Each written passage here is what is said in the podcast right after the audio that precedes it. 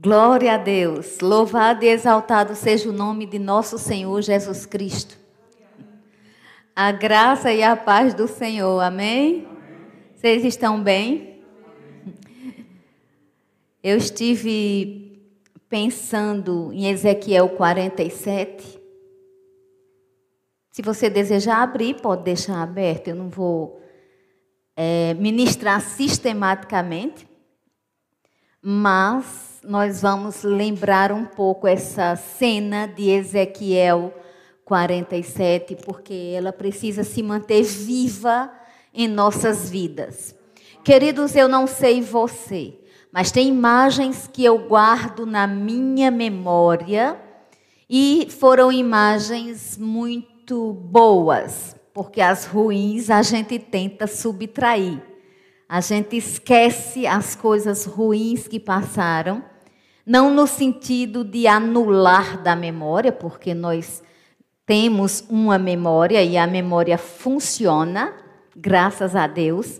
Então nós não temos é, como apagar de vez as coisas.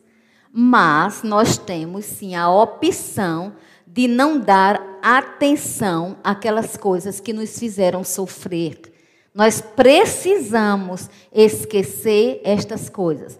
A Bíblia diz que quando a gente esquece das coisas que para trás ficam, a gente avança para o que diante de nós está. Paulo ele era muito enfático ao dizer: esquecendo-me das coisas que para trás ficam, prossigo para o alvo, para o prêmio da soberana vocação em Deus, Cristo Jesus. Amém. Glória a Deus. Então, a, a lembrança boa nós mantemos e muitas vezes, eu não sei você, mas existem cenas tão bonitas. Eu não sei você se você se lembra do dia que você nasceu de novo em Cristo Jesus. É uma data memorável. É uma data que deveria ser mais comemorada, inclusive, do que o nosso nascimento natural. Porque quando nascemos naturalmente, é muito bonito e deve ser comemorado, mas podemos nascer para a vida eterna com Deus ou para a vida eterna com Satanás.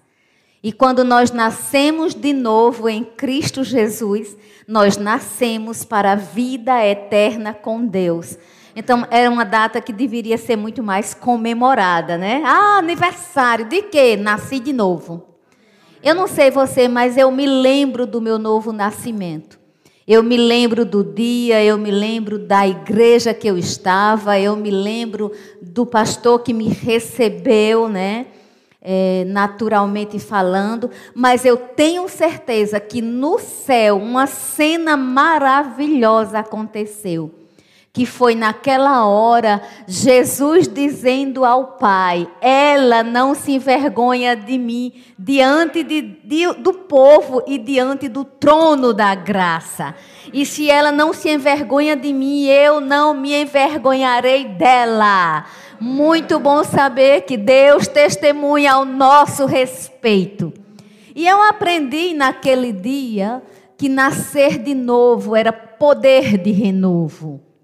E aí eu fui pautando a minha vida com Deus é, de maneira a buscar agradar primeiramente a Deus e depois as pessoas, porque eu fui aprendendo que se eu invertesse essa ordem, eu não me daria bem. E o grande problema é que às vezes as pessoas, elas querem agradar pessoas e quando elas se colocam nessa ordem de primeiro agradar pessoas, elas desagradam possivelmente a Deus. E quando elas se colocam na ordem de agradar a Deus e depois aos homens, obviamente elas agradarão a todos, porque o próprio Deus se encarrega de cuidar disso. Queridos, Deus cuida da nossa defesa. Deus cuida de nós. Tem coisas nas nossas vidas que nós mesmos não vamos explicar como as pessoas gostariam de ouvir. E sem falar que muitas vezes as pessoas é, se atrevem, porque isso não é ousadia, é atrevimento, elas se atrevem a achar que sabem de você mais do que você. E nós precisamos entender que quem sabe mais de nós do que nós é Deus. E depois de Deus, a gente. Agora, a gente, se a gente procurar saber.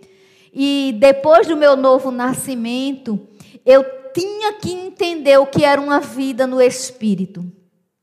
Porque eu fui informada de que nascer de novo daria lugar na minha vida ao Espírito Santo de Deus. Então não era mais graça sozinha, era graça com o Espírito Santo de Deus. Então eu precisava adaptar-me a essa nova companhia. E para se adaptar à companhia do Espírito Santo, você precisa ter comunhão com o Espírito Santo. E ter comunhão com o Espírito Santo, algumas vezes, vai requerer que você se distancie de certos lugares, que você se distancie de certas pessoas, que você não aceite mais determinadas situações. Às vezes, queridos, até que você não ria das mesmas piadas que você ria. São coisas simples na rotina diária, mas elas são é, vitais para uma vida de sucesso no que concerne a uma vida a ser guiado, guiada pelo Espírito Santo de Deus.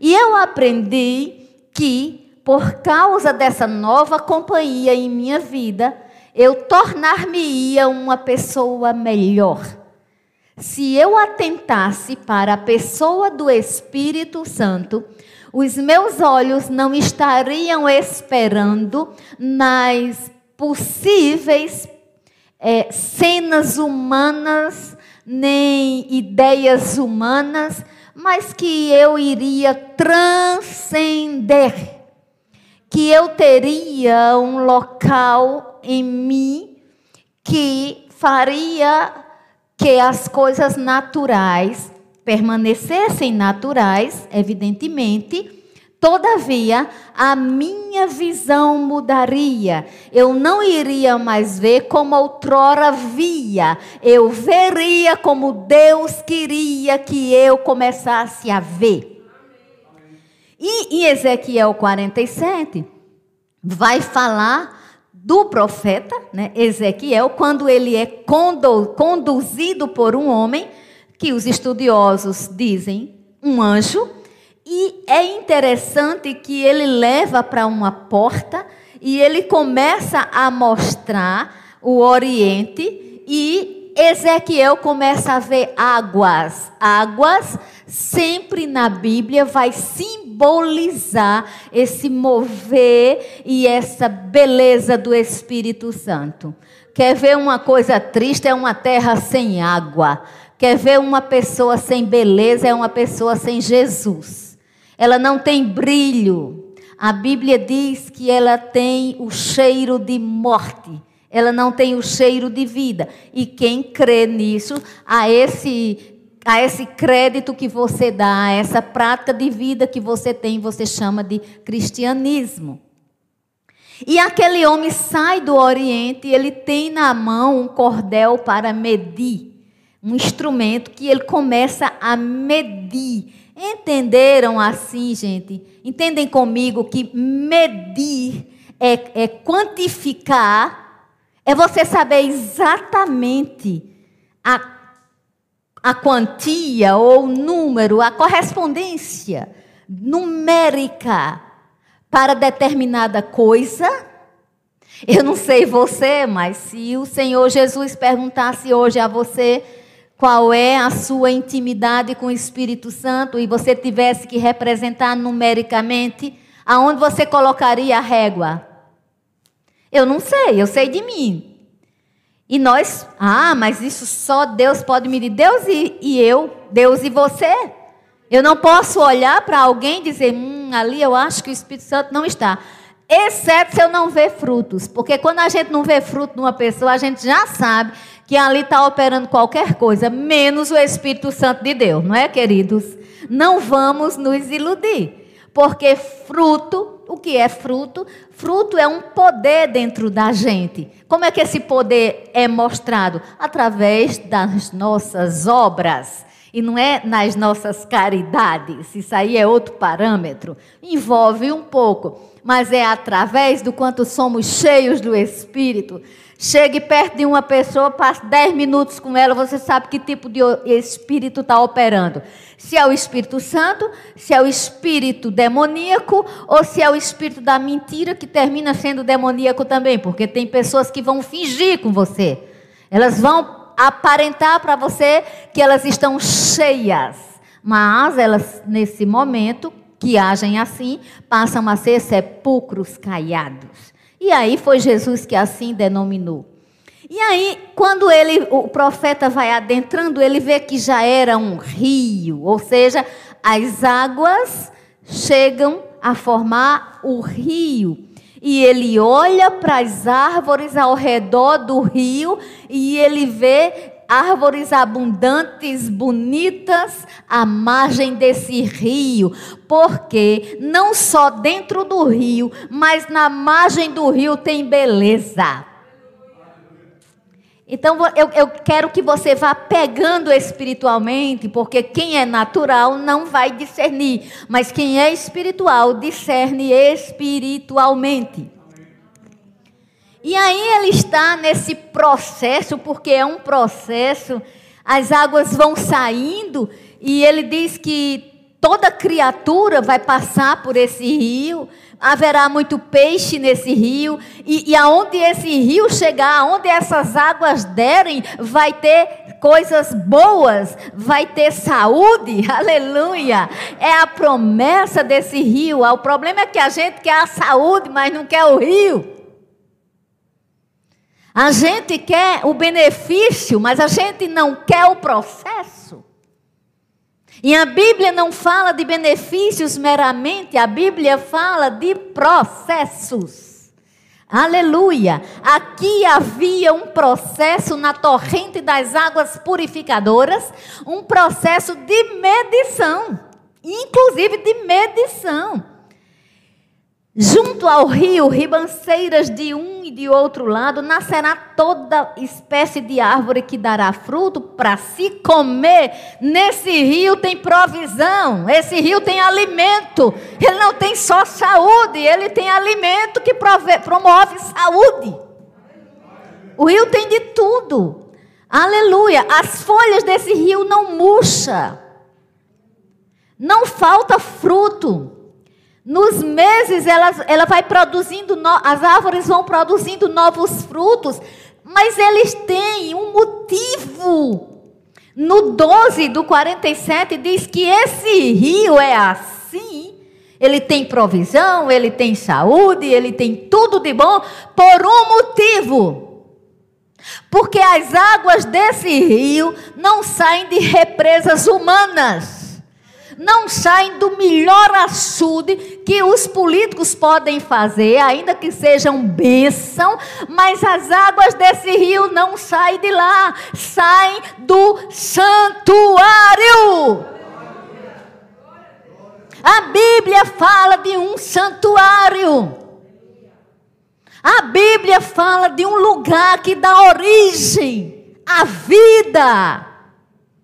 A Bíblia fala de trono, diz que as folhas da árvore deste rio que sai do santuário, essas folhas, elas servem de alimento.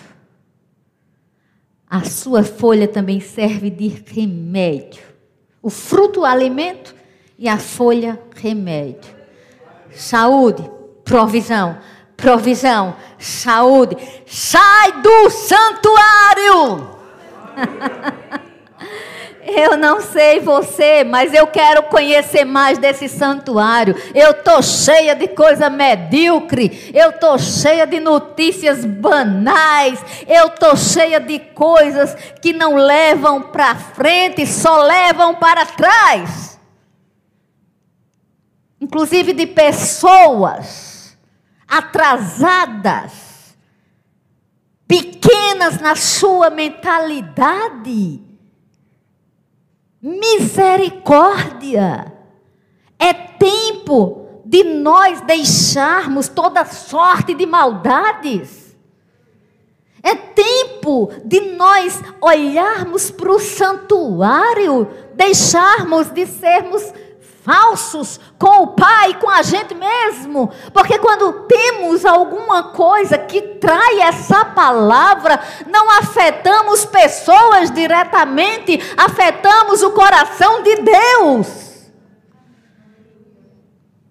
Eu só quero ministrar, se for para ministrar a palavra de Deus. Eu só quero ministrar se for para dizer para você que eu acredito no envolvimento do Espírito. Faça um laboratório, se você quiser, pegue 10 pessoas que confessam Jesus no mesmo dia. Observe essas pessoas. Eu já citei esse exemplo aqui, cito novamente. Se você pegasse e fizesse um laboratório, 10 pessoas confessaram Jesus. Pronto. Eu confessei Jesus em 1 de janeiro de 1997. Se tivesse dez pessoas comigo, qual seria o destino dessas dez? A princípio, lá, quando confessou Jesus, era todo mundo céu, todo mundo crescer no espírito. Mas, querido, sabe que tem gente que se desvia? Tem gente que não acredita? Tem gente que deixa de acreditar? Tem gente que fica indiferente. E tem gente que fica hipócrita. E tem gente que fica religioso. Tem gente para tudo. A opção é nossa. Nós temos que decidir. Que mover nós queremos fazer. Gente, isso é ao vivo, tá? E o meu óculos, por causa do suor, do calor, ele está embaixando muito.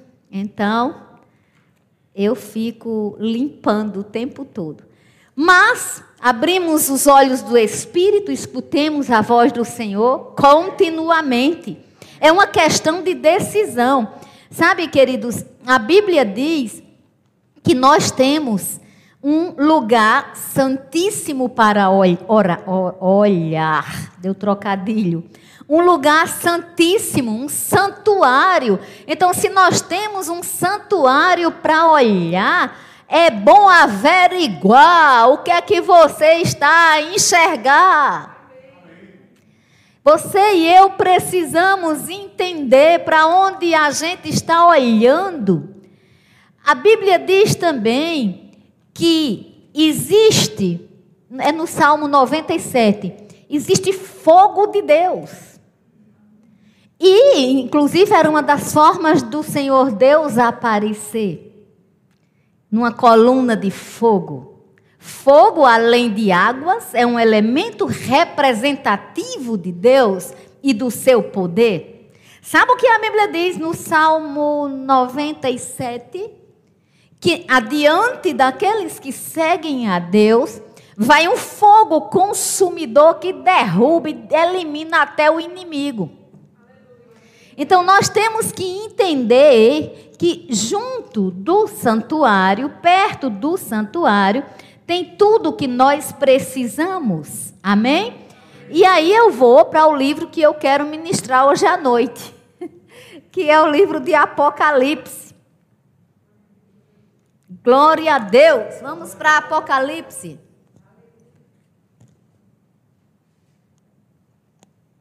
Capítulo 22.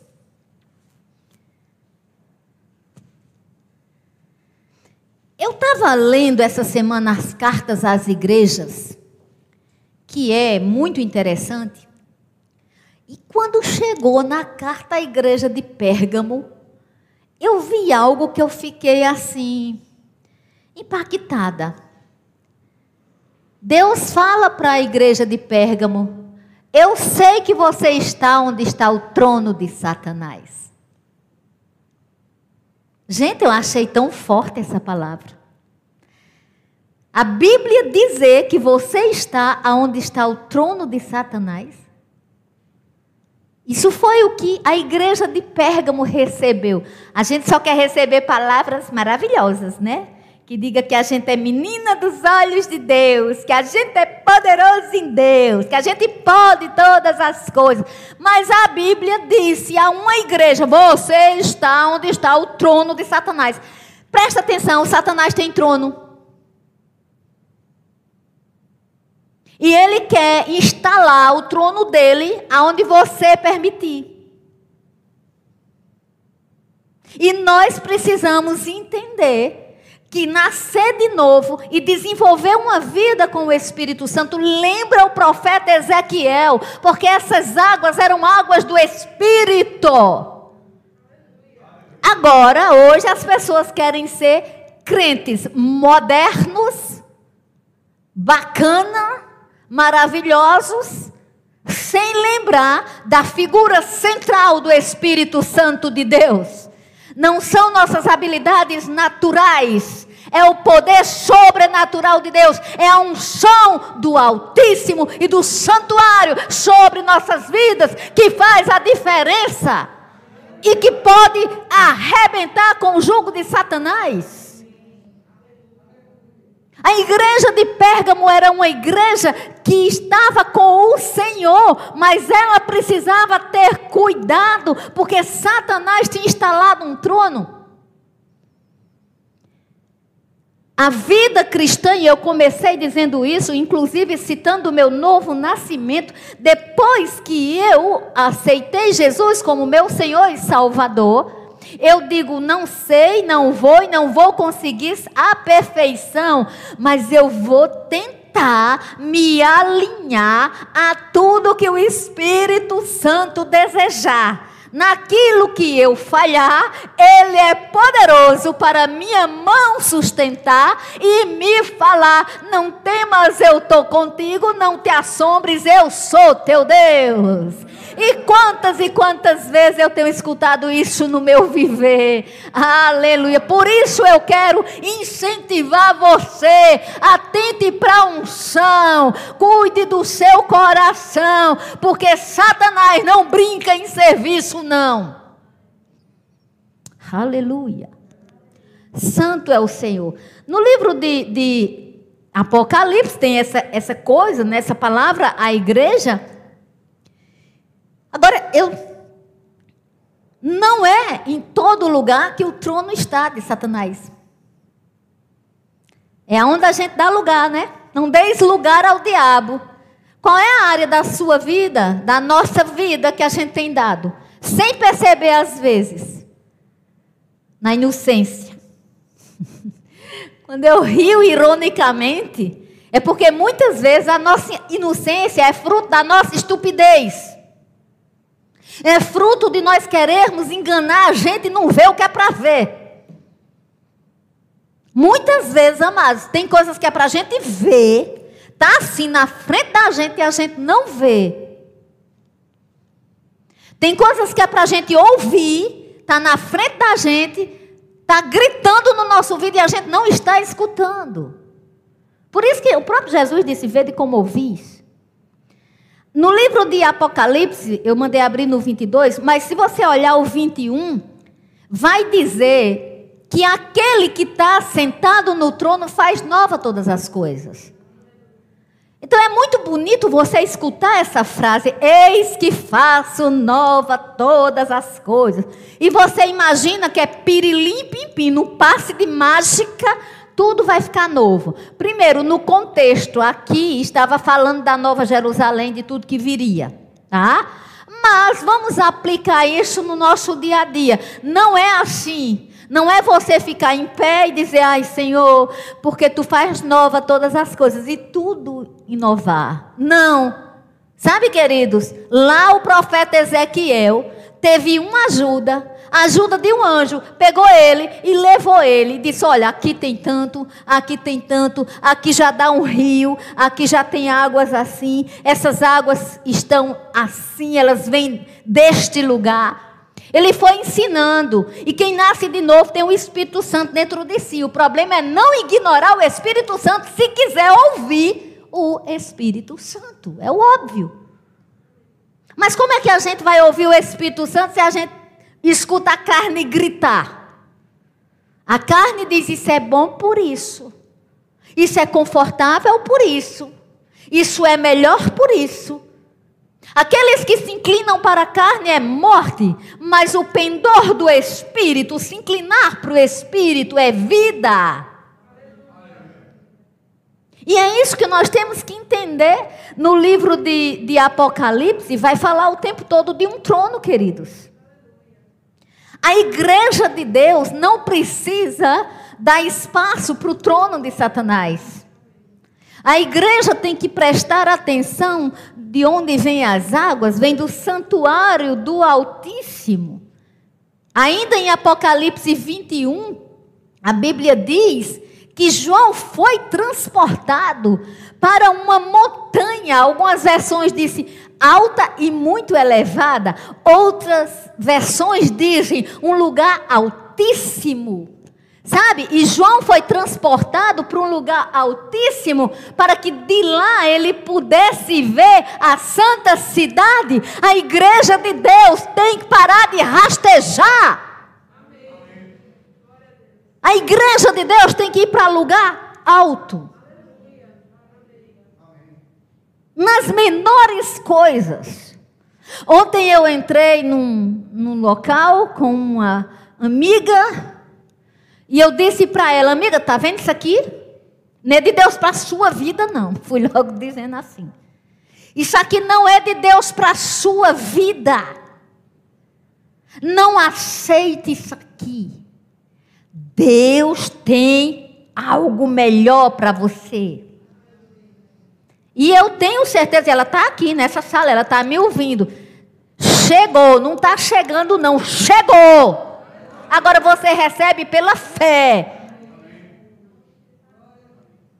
A igreja de Deus tem que ir para lugar alto e receber o que Deus já tem e não ficar aceitando aquilo que Deus não quer que aceitemos.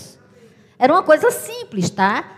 Mas era simples de longe. De perto, eu sei o mal que está fazendo a ela. E sabe, queridos, a gente precisa entender as coisas de Deus. A gente precisa tomar posição. Posição na palavra, posição nas ações. Se você tem certeza nessa área eu estou fazendo assim, assim, assim. Não duvide da resposta de Deus. Não seja incrédulo, mas crente. Aí sim precisa de ousadia. O problema é que às vezes a gente também vai se acomodando a igreja de Deus é um lugar de cura. A igreja de Deus é um lugar de paz. A igreja de Deus é um lugar de sabedoria. A igreja de Deus é um lugar de Deus. O nome já diz igreja de Deus, não é igreja do diabo. Eu sei que existem satanistas, mas eu estou falando igreja de Deus. E tem coisas simples que você vai aceitando e você deixando. E as pessoas vão, é, tipo assim, é, é isso mesmo. Aceita isso. Sabe, queridos, para sairmos do bom, do ruim para o bom, temos que nos movimentar. Para sairmos do ruim para o bom e para o excelente, que é o que Deus quer, precisamos nos movimentar. É um movimento de fé. É um movimento de mergulhar nas águas mais profundas do Espírito. É não esperar que todo mundo ore por nós, mas nós orarmos por todos se for preciso. É não esperarmos que as pessoas afaguem o nosso ego, mas sejamos crentes para dizermos: alegrei-me no Senhor e vou me alegrar de novo. Essa é a ordem. Tudo que é novo. Agora, nós queremos, com a nossa mesmice, com a nossa apatia, com a nossa aceitação de tudo, nós queremos mudanças. Não. Precisamos mudar na posição do Espírito. Onde é que o rio está? Qual seria a tua nota para o rio na tua vida? Porque na minha eu sei. Cada um sabe de si, Deus sabe de todos. Qual seria a nota que vocês que estão nessa sala dariam para vocês hoje? Quanto às águas do Espírito? Qual seria a nota que você que me escutar em qualquer tempo, ou que estiver me ouvindo agora, daria para si mesmo com relação à profundidade no Espírito de Deus, porque o Espírito Santo exige, deseja profundidade, ele não é superficial. Ou isso é um assunto que você não trata, isso é um assunto que você não comenta. Porque crente que não comenta sobre o Espírito Santo, sinceramente falando, ele está em qualquer lugar, menos no centro da vontade de Deus. E no Apocalipse 22, no capítulo 22, tem mais, viu? Quando João. Eu vou, eu vou ler 22.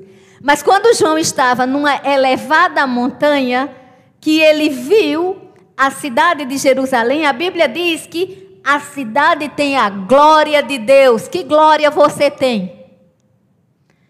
Que glória eu tenho? Deveria ser a glória de Deus. As pessoas devem olhar para nós e dizer assim: eu vejo Deus nessa pessoa. Amados, isso é tremendo. Hoje mesmo eu tive uma alegria muito grande. Eu recebi uma mensagem no meu particular do Instagram.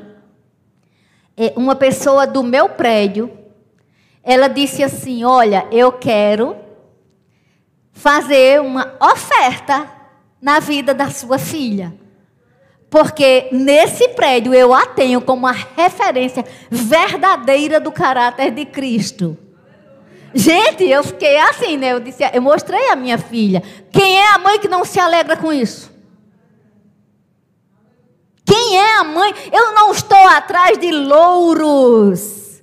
Eu não é, não é de louros que eu estou. Eu estou atrás de que o Senhor seja visto na minha vida, na vida dos meus filhos, desejo que veja na vida dos meus discípulos, que eu digo meus discípulos, mas na verdade eles são discípulos do Mestre. Eu apenas pastoreio, tomo conta e confronto quando precisa. Deus é bom.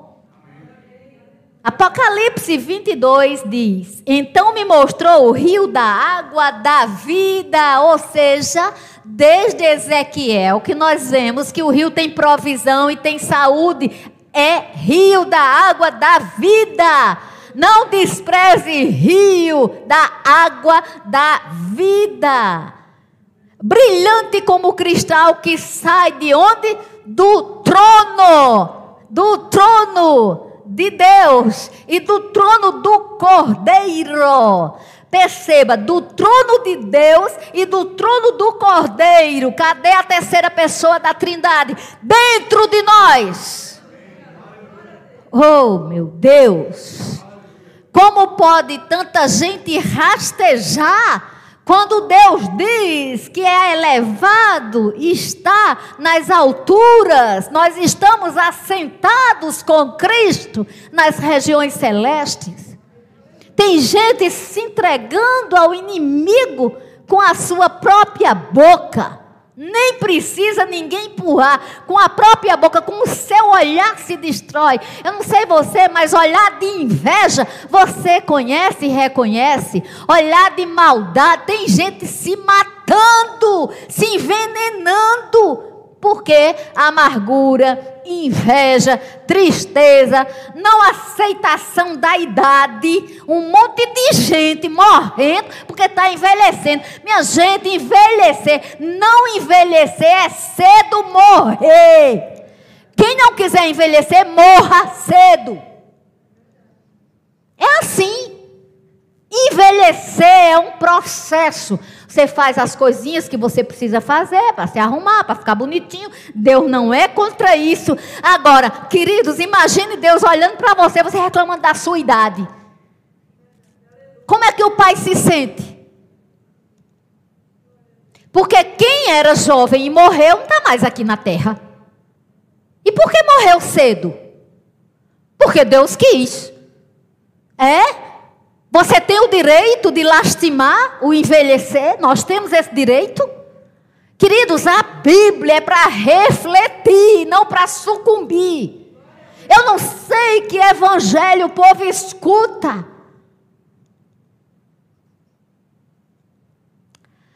O rio da vida, no meio da sua praça, de uma e outra margem do rio, imagine, de uma margem para outra margem está uma árvore chamada árvore da vida, a mesma árvore que foi proibida para Satanás. Porque digo para proibida para Satanás porque ele usou Adão e Eva, né? Ela era proibida para Adão e Eva, e Satanás usou e eles utilizaram-se da árvore. Essa árvore aparece aqui a árvore da vida, ela produz 12 frutos, ela dá o seu fruto de mês em mês, ou seja, tem semelhança com a folha, com a vida, com tudo que está em Ezequiel. Então, para chegarmos ao rio da vida, já nessa vida, nessa terra, precisamos atentar para o poder que em nós opera, para o poder do Espírito Santo não queiramos ser santificados quando morrermos para termos a vida eterna. É possível reinar em vida através de Cristo Jesus.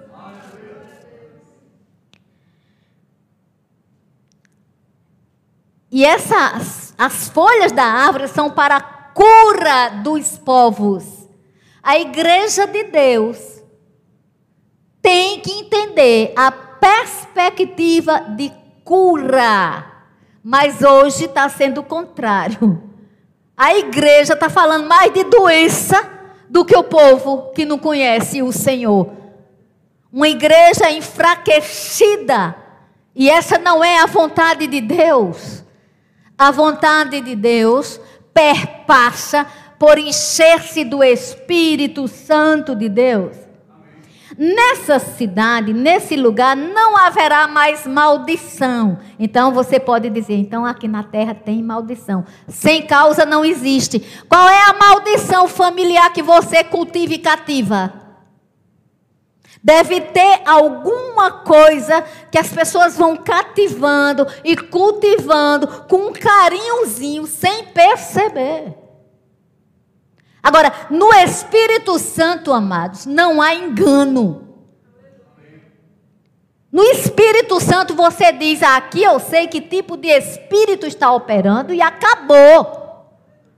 Você não vai querer vestir uma roupa bonita no, em Satanás, não. A Bíblia vai falar aqui que a gente nesse lugar vai contemplar a face de Deus. Nesse lugar não vai haver noite, nem vai precisar de luz, nem da luz do sol. Olha que coisa tremenda. Porque Deus é quem vai brilhar. Está falando da nova Jerusalém. Agora deixa eu te dizer uma coisa. O trono de Deus é de lá, é do santuário.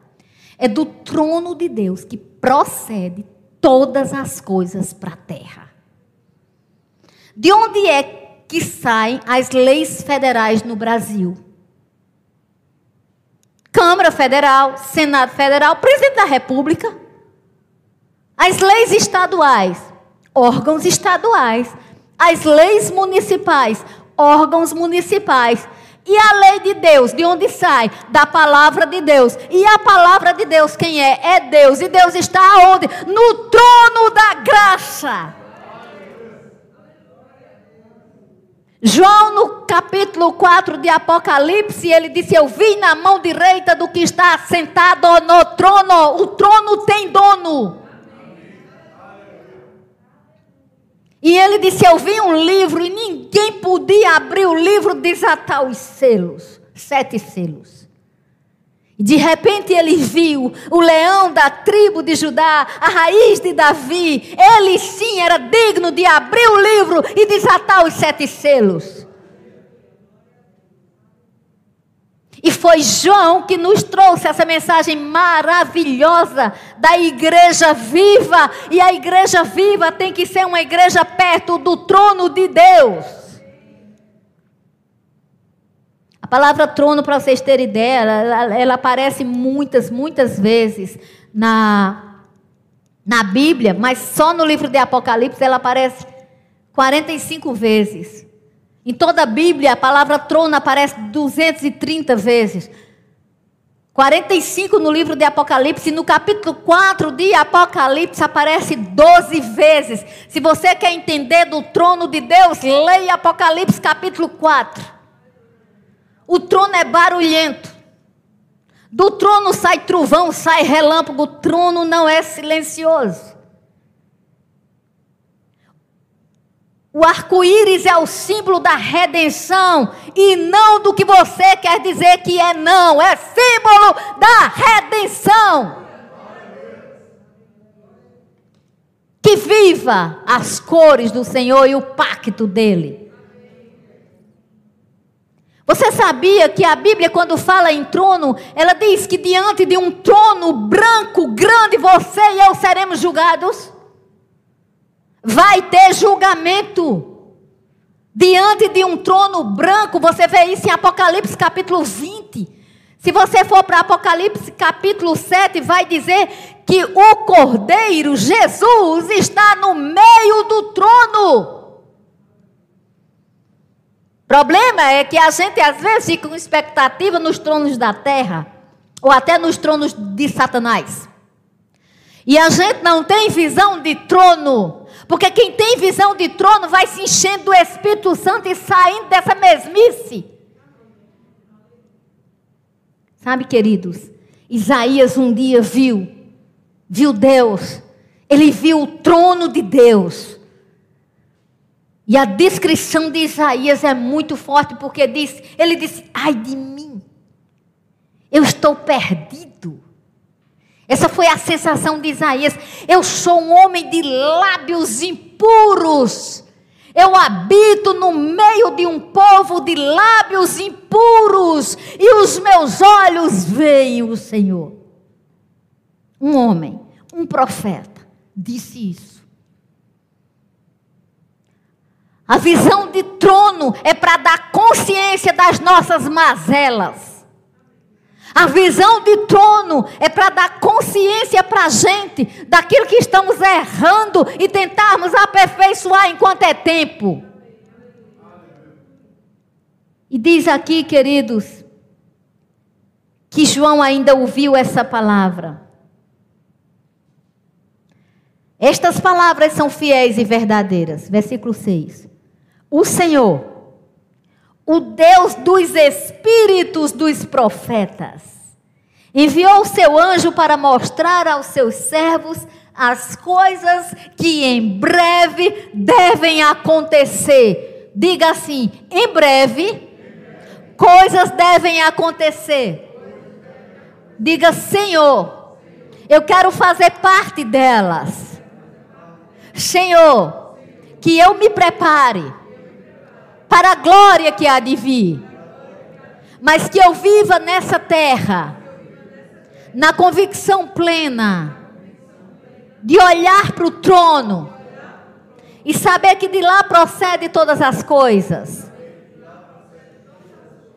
O livro de Apocalipse, no capítulo 7, diz que um dia todas as nações todos os povos, todas as línguas, todas as tribos juntar-se-ão diante do trono, aleluia, ao que vive e reina para todo sempre. Quem não confessar Jesus agora para salvação, vai ter que reconhecer para perdição, para castigo, porque aquele que não confessa diante de Deus e dos homens, ele se envergonha.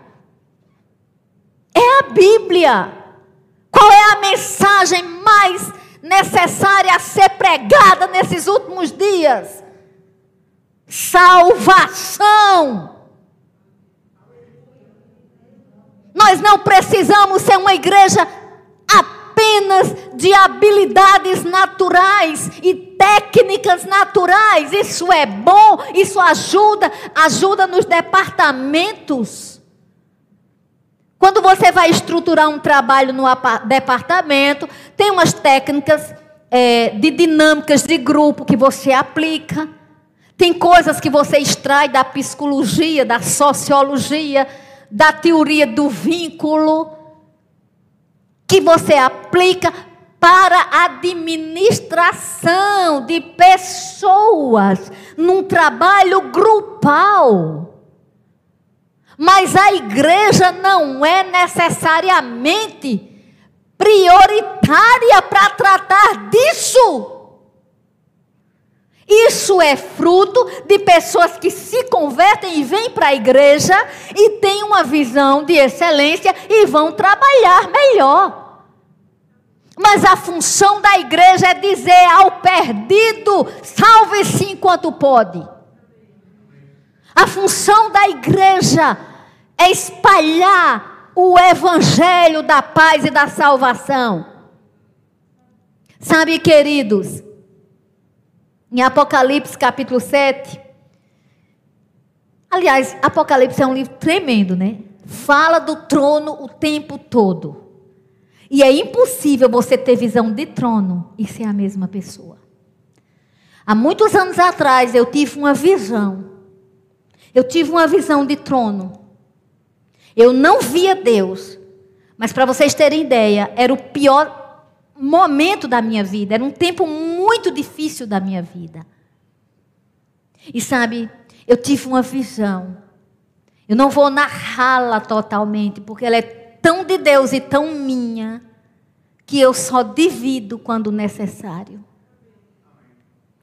Mas eu tive uma visão.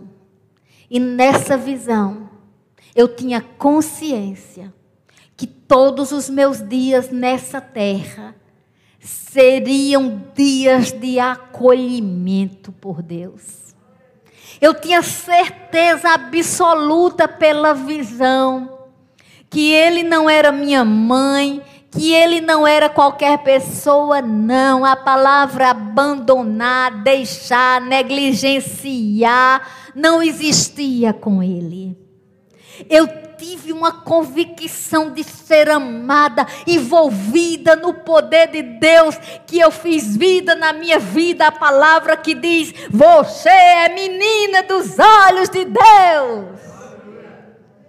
E foi assim que eu me senti, mas eu me senti tão fortalecida eu me senti tão bem que eu coloquei algo, eu objetivei. Enquanto eu viver, eu vou olhar para o trono, porque o trono é o lugar da morada do Altíssimo. E eu não baixo minha visão, exceto para dizer: sai, Satanás, o trono pode mais.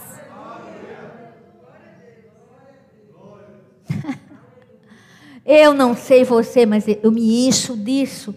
Sabe, queridos, em Apocalipse capítulo 4, quando João está falando do trono, ele diz que do trono arde sete tochas de fogo. O trono tem fogo.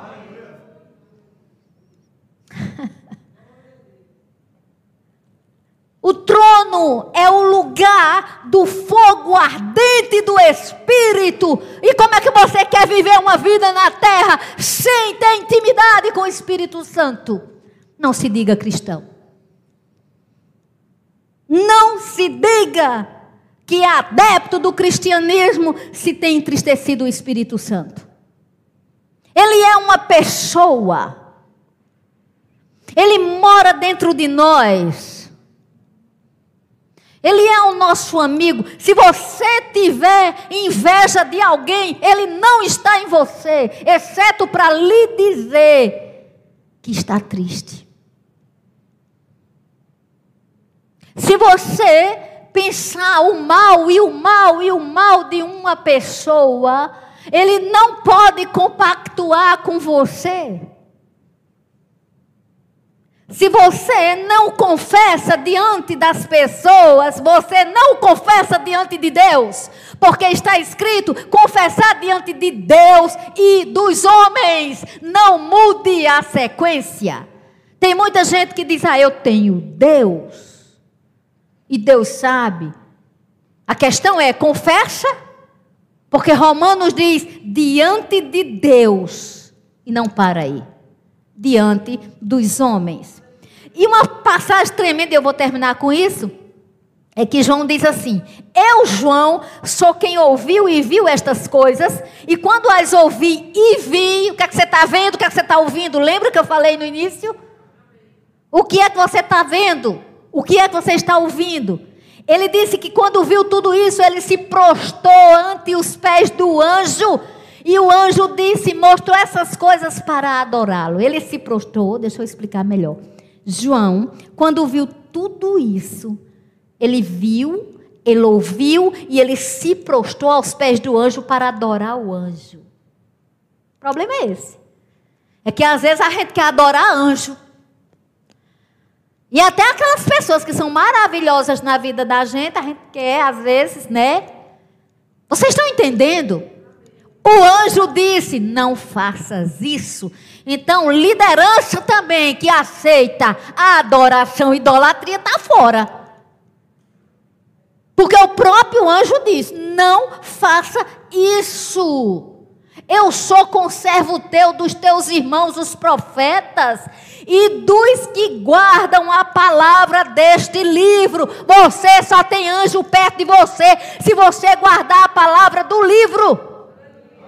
Não venha chamar anjo do Senhor se você não está guardando a palavra do Senhor, porque os que vêm para perto de você é anjo caído. Porque Satanás também tem anjo caído. E você sabia que às vezes eles facilitam alguma coisa, que é exatamente para aprender? para lhe sustentar. Tem mais pessoas presas de Satanás do que pessoas vinculadas espontaneamente ao Espírito de Deus e aos anjos do Senhor. Agora, essa matemática tem que mudar, porque Jesus Cristo não morreu por minoria. Olha o que foi que o anjo disse: adora a Deus. E disse mais nele: o tempo está próximo, continue o injusto fazendo injustiça. Isso é sério. Continue o imundo ainda sendo imundo. E esse imundo não quer dizer uma pessoa suja, não. Quer dizer uma pessoa sem Jesus. Quer dizer uma pessoa que até diz que tem Jesus e não anda como a cruz fala para andar. Esse mundo aqui é trevas, são trevas. São pessoas que estão em trevas e que elas estão dizendo que são luz às vezes, mas andando e perversidade. Continue. A Bíblia não diz pare, não, viu? A Bíblia diz continue. Na prática, o, é, o imundo ainda sendo imundo. Agora, o justo, e só tem uma classe, uma categoria de justiça. É aqueles que foram lavados e remidos e têm suas vestes remidas e lavadas pelo sangue do Cordeiro.